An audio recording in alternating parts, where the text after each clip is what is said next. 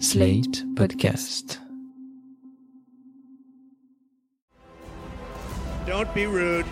You are fake news. and we had the most beautiful piece of chocolate cake that you've ever seen. Does that make sense? They will be met with fire and fury.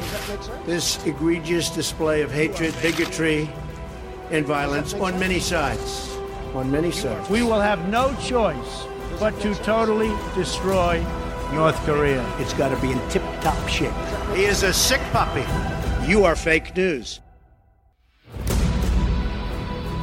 Salut et bienvenue dans Trump 2020, le podcast IFRI Slate TTSO qui décortique l'actualité de la campagne présidentielle américaine en compagnie de Laurence Nardon, responsable du programme USA au sein de l'IFRI. Bonjour Laurence. Bonjour Romain. Alors Laurence, on termine cette semaine notre analyse du programme du Parti démocrate en regardant ses propositions en matière sociétale, tout en gardant bien à l'esprit bien entendu que nous pourrions au final avoir 4 ans de plus de Trump, on en saura plus la semaine prochaine.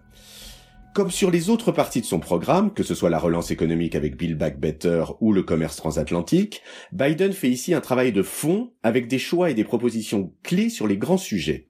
Mais il reste parfois des différences ou des ambiguïtés entre ce qu'il propose et ce que souhaite l'aile la plus radicale du Parti démocrate, que ce soit sur la défense des minorités, la place des femmes, des LGBTQ+, ou autres questions.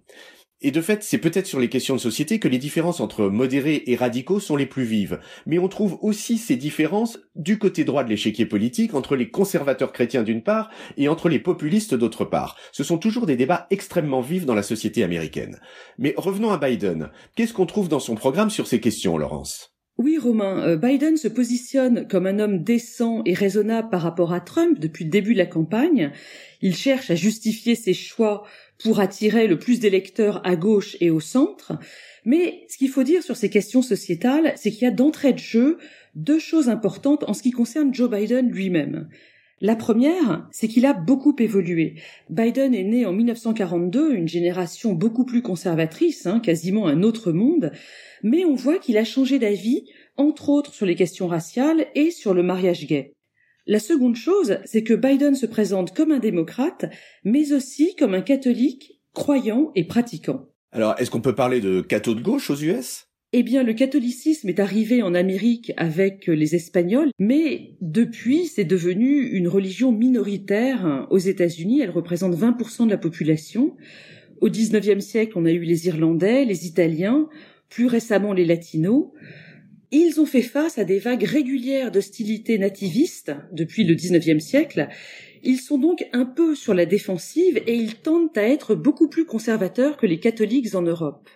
On en voit la preuve bien évidemment avec la nouvelle juge de la Cour suprême, Amy Coney Barrett, qui a été confirmée lundi 26 octobre et qui met en avant son catholicisme très conservateur pour justifier sa position sur l'avortement. Mais bien sûr, il existe d'autres sensibilités chez les catholiques américains. Joe Biden, donc le démocrate, met en avant les doctrines sociales et environnementales de l'Église pour justifier des parties de son programme. Il a aussi montré sa grande empathie depuis le début de l'épidémie de Covid-19. Et du coup, l'écart au sein de l'électorat catholique blanc, qui était de 19 points en faveur de Trump l'été dernier, s'est considérablement resserré ces derniers mois, Trump ne mène plus que de 8 points dans les sondages auprès de cette population début octobre.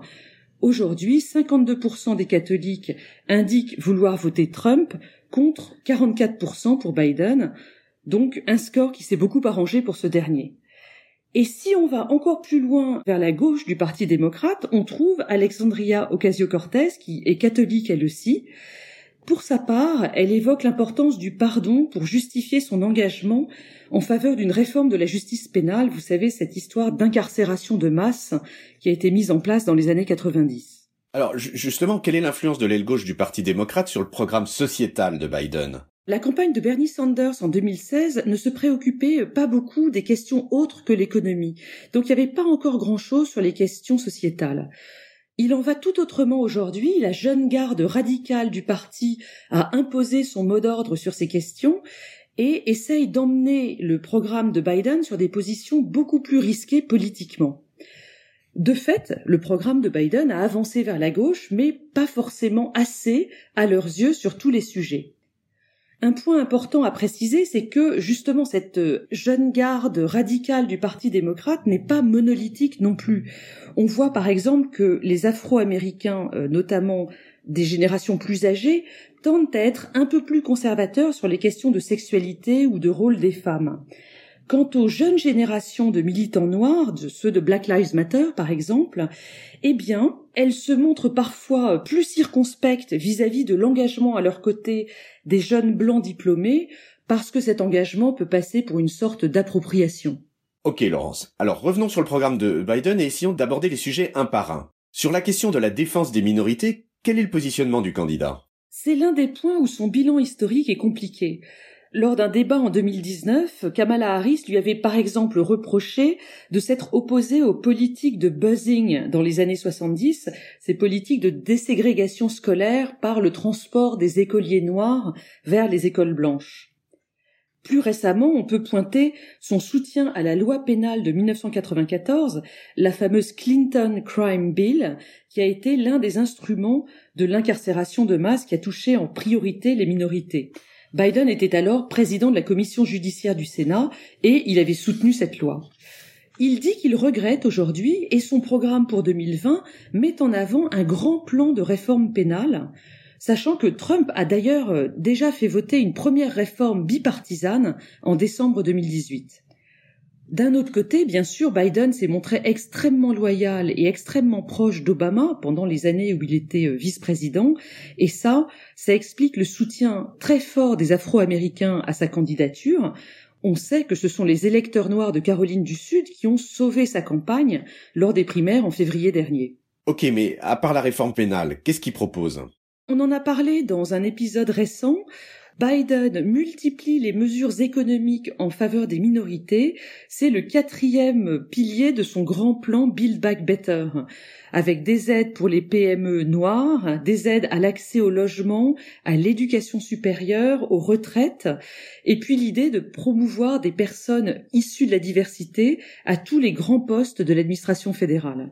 Tout ça paraît euh, quand même aller dans le sens du progressisme. Pourquoi est-ce qu'on lui reproche de ne pas aller assez loin? C'est parce que si Biden parle beaucoup des injustices raciales et des violences policières, il reconnaît par exemple l'existence d'un racisme systémique dans le pays, eh bien, les leaders du mouvement Black Lives Matter ne voient là que des paroles en l'air.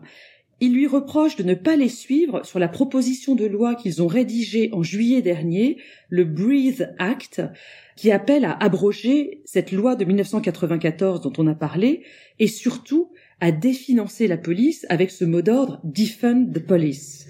Alors, ce projet de loi qui n'est pas encore arrivé au Congrès est un peu flou. Il parle de retirer des financements aux services de police pour les réinvestir dans des projets d'aide aux minorités. En réalité, ce projet ne fait pas l'unanimité dans l'opinion publique américaine et Biden ne l'a pas repris.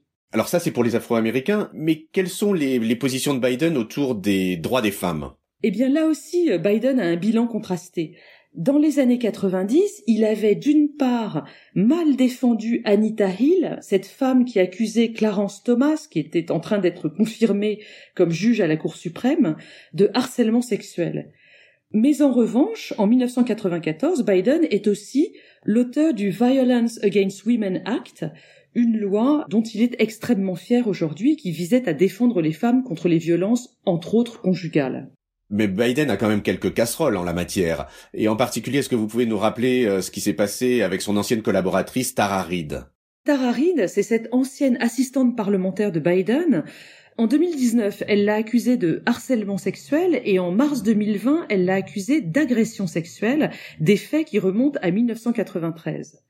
Or, après euh, cette dernière déclaration, on voit qu'elle n'a pas bénéficié du soutien des organisations féministes, ni des démocrates, ni même des activistes de MeToo, qui étaient tous plutôt gênés de ces nouvelles accusations en pleine campagne. L'actrice Alissa Milano, qui avait lancé le hashtag MeToo en 2017, rappelez-vous, Romain, elle jouait Samantha dans Madame est servie dans les années 80, a continué à soutenir Joe Biden. Or, il faut quand même rappeler euh, l'affaire Brett Kavanaugh.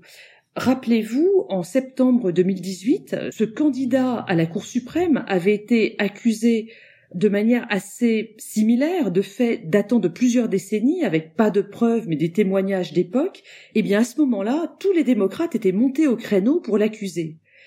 Aujourd'hui, pour l'aile gauche du Parti démocrate, il y a un MeToo à deux vitesses, si vous voulez, et qui, à leurs yeux, révèle l'hypocrisie de l'establishment démocrate pro-Biden. Merci Laurence pour ce développement et pour ce rappel de la carrière d'Alissa Milano. Je précise à l'attention de nos auditeurs les plus jeunes que Alissa Milano a aussi incarné le personnage inoubliable de Phoebe dans Charmed. Mais revenons à Joe Biden et plus particulièrement à sa position sur l'avortement. Ça doit être un peu compliqué cette question pour un catholique, non? Ben, Dans les faits, Biden est favorable au droit à l'avortement. Le point sur lequel il a évolué, c'est l'amendement Hyde, un amendement qui a été voté en 1976 et qui interdit d'utiliser de l'argent fédéral pour financer un avortement, sauf en cas de danger pour la vie de la mère, de viol ou d'inceste. Ce que ça veut dire dans les faits, cet amendement Hyde, c'est que les femmes qui sont prises en charge par Medicaid voient leur accès à des avortements classiques, entre guillemets, restreints. Donc Biden était favorable à cet amendement et il a changé d'avis assez récemment, en juin 2019. Ce retournement, c'est clairement une concession à la gauche de l'électorat démocrate. Aujourd'hui, son programme vise à abroger l'amendement Hyde, donc, et plus largement à remettre en œuvre les droits à l'avortement que Trump a limités ces quatre dernières années. Mais que fera-t-il si, au contraire, avec cette nouvelle juge très catholique dont on parlait à, à l'instant, la Cour suprême remet en cause l'arrêt Roe versus Wade qui organise et permet l'avortement aux États-Unis? Si la Cour suprême essaye de remettre en cause cet arrêt, Biden l'a dit, il tenterait de faire voter une loi autorisant une bonne fois pour toutes l'avortement dans tout le pays. Si les démocrates conservent la Chambre et remportent le Sénat, ce ne serait pas complètement impossible. Donc continuons notre revue des positions sociétales de Joe Biden. Que dit-il en matière de LGBTQ ⁇ Eh bien là aussi, euh, le candidat démocrate a évolué. Dans les années 70, Biden était contre la présence des gays dans l'armée et en 1996, il a voté pour le Defense of Marriage Act, DOMA, une loi qui définissait à l'époque le mariage comme strictement entre un homme et une femme. Ce changement d'avis, on l'a vu publiquement évoqué en 2012, c'était dans l'émission Meet the Press sur NBC. Biden a alors publiquement soutenu le mariage homosexuel. De fait, la loi DOMA a été cassée par la Cour suprême avec un arrêt de 2013 et surtout de juin 2015 Obergefell versus Hodges, qui autorise le mariage gay dans tout le pays. On peut voir là tout simplement un reflet de l'évolution extrêmement rapide de la société américaine sur cette question. Concrètement, que propose Biden? Eh bien, sur ces questions LGBT, un grand nombre des propositions de campagne de Biden consistent tout simplement à réinstaurer les mesures qui avaient été mises en place sous Obama et qui ont été révoquées par Trump. Je vous en cite quelques-unes. La première, c'est annuler l'interdiction de servir dans l'armée pour les personnes transgenres, qui avait été euh, donc réinstaurée par l'administration Trump. Ensuite, l'idée de soutenir la jeunesse LGBTQ+, notamment en leur garantissant un accès aux établissements et aux équipements scolaires, les toilettes, les salles de sport, les vestiaires, etc. Interdire les soi-disant thérapies de conversion, ces méthodes extrêmement controversées qui visent à rééduquer sexuellement euh, les jeunes homosexuels. Et puis enfin, Biden s'est engagé à faire passer l'Equality Act, une garantie des droits civiques aux individus euh, de la communauté LGBT, durant les 100 premiers jours de sa présidence. Très bien. Je m'en voudrais de terminer ce podcast sans aborder la question qui fâche plus que tout aux États-Unis, la question du port d'armes. Alors, quelle est la position de Biden là-dessus? Alors pour le coup, il y a une certaine cohérence parce que Joe Biden défend depuis très longtemps des mesures plus strictes en matière de port d'armes. La Clinton Crime Bill, dont on n'a pas cessé de parler pendant ce podcast, contenait une interdiction des armes d'assaut pour 10 ans. Elle a d'ailleurs été en place de 1994 à 2004. Biden a également voté pour la loi Brady en 1993, qui a mis en place le système actuel de vérification des antécédents pour les acheteurs d'armes. Et là, qu'est-ce qu'il propose cette fois-ci? Eh bien, un certain nombre de mesures, comme par exemple, justement, le retour de l'interdiction de la vente des armes d'assaut et des chargeurs à grande capacité, voire la possibilité d'un rachat fédéral de ces armements, l'extension de la vérification des antécédents pour toutes les ventes d'armes, Et puis enfin, un meilleur contrôle pour les personnes souffrant de problèmes mentaux, pour les individus coupables de crimes de haine ou considérés comme dangereux.